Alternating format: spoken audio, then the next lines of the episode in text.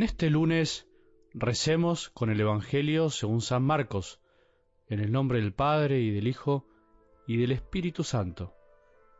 Llegaron los fariseos que comenzaron a discutir con él, y para ponerlo a prueba le pedían un signo del cielo. Jesús, suspirando profundamente, dijo, ¿Por qué esta generación pide un signo? Les aseguro que no se le dará ningún signo. Y dejándolos, volvió a embarcarse hacia la otra orilla.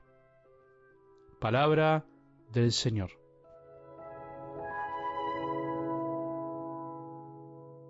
Cuando empezamos a descubrir lentamente en la vida, o a veces de golpe, que ser cristiano es mucho más que cumplir ciertas normas, que es mucho más que quedarse tranquilo de conciencia por haber hecho algunas cosas bien, que es mucho más maravilloso que andar calculando el amor que podemos dar, que es mucho más pleno que quedar bien con un Dios supuestamente que nos está controlando para ver si lo obedecemos o no.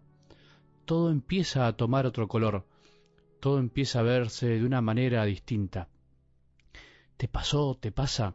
Ojalá que sí, porque así lo quiere nuestro Padre del cielo, que nos considera hijos y no esclavos, que nos ama como a hijos, no como a objetos, que pretende amor, no servidumbre desinteresada, fría, seca y sin alma. Si no te pasó nunca, todavía, si sos de esos tantos cristianos por el mundo como vos y yo por ahí que todavía no descubren la vida del Espíritu, no desesperes. Es el camino que todos debemos recorrer tarde o temprano si queremos salir del esquema de una religión vivida como imposición desde afuera, sea por quien fuera.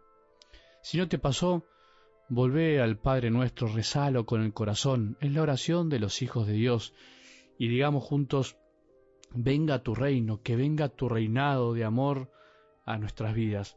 Vení a nuestras vidas, así te reconocemos como Padre, no como algo extraño y lejano, no como un Dios así nomás a secas, abstracto, sino como un Padre, y queremos sentirnos hijos. El cristiano en serio es el que empieza a vivir esta relación de amor real y concreta con un Dios que es Padre siempre, con un Dios que es Hijo y hermano mayor y con un Dios que es Espíritu, que habita en las almas, que las anima y las consuela siempre. El cristiano que recibe esta gracia, que no fuerza su relación con su Padre, sino que la disfruta, que vive feliz de ser pobre de espíritu, que vive feliz por ser paciente, por ser misericordioso, por estar en paz, por tener el corazón puro, por dejarse consolar en el sufrimiento, ese cristiano que no necesita signos especiales, no necesita andar desafiando a Dios. ¿Qué hijo que se siente hijo verdaderamente y que ama a su padre lo desafía y discute con él? Una cosa es enojarse cada tanto y por dificultades, una cosa es no entender sus caminos y otra cosa es desafiarlo y discutir. Algo del Evangelio de hoy nos enseña lo que no debemos hacer con Jesús, con su Padre, si queremos ser felices. Ni discutir ni desafiar. Algo que le encantaba a los fariseos, algo que le encanta a muchísima gente, discutir y discutir y desafiar y desafiar y, y repreguntar siempre. Algo que a nuestro corazón a veces también le gusta, cuidado, ¿Sos de discutir y desafiar a los demás? ¿Sos de discutir y desafiar a Dios? Vuelvo a decir, una cosa es preguntarle a tu padre el porqué de esto y el porqué del otro, algo normal y parte de nuestra vida, y otra cosa es plantarnos frente a Dios como casi más grandes que Él, y no como hijos, sino como pares.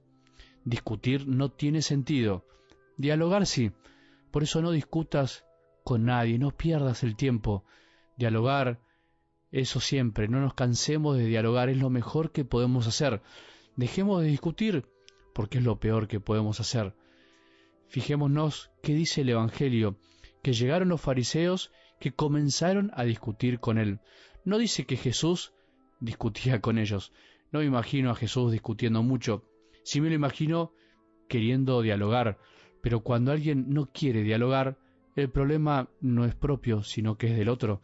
Es el otro el que finalmente no quiere. El que discute generalmente cae en el desafío, en desafiar a los otros, en el intentar poner a prueba al otro porque en el fondo no le interesa lo que el otro piensa y siente, sino solo en lo que él piensa y siente.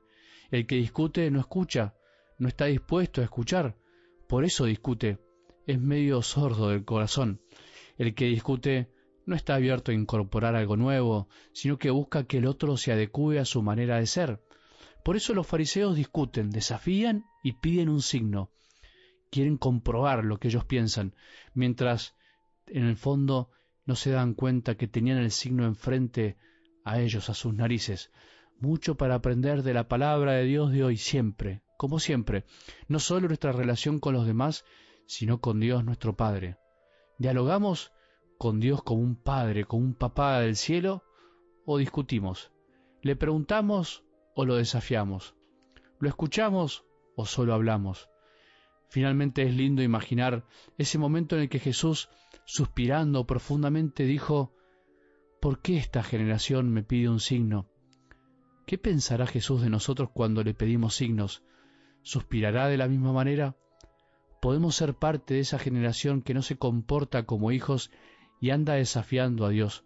Podemos, cuidado, ¿Por qué será que no terminamos de convencernos del signo más grande y maravilloso que podamos imaginar del mismísimo Jesús?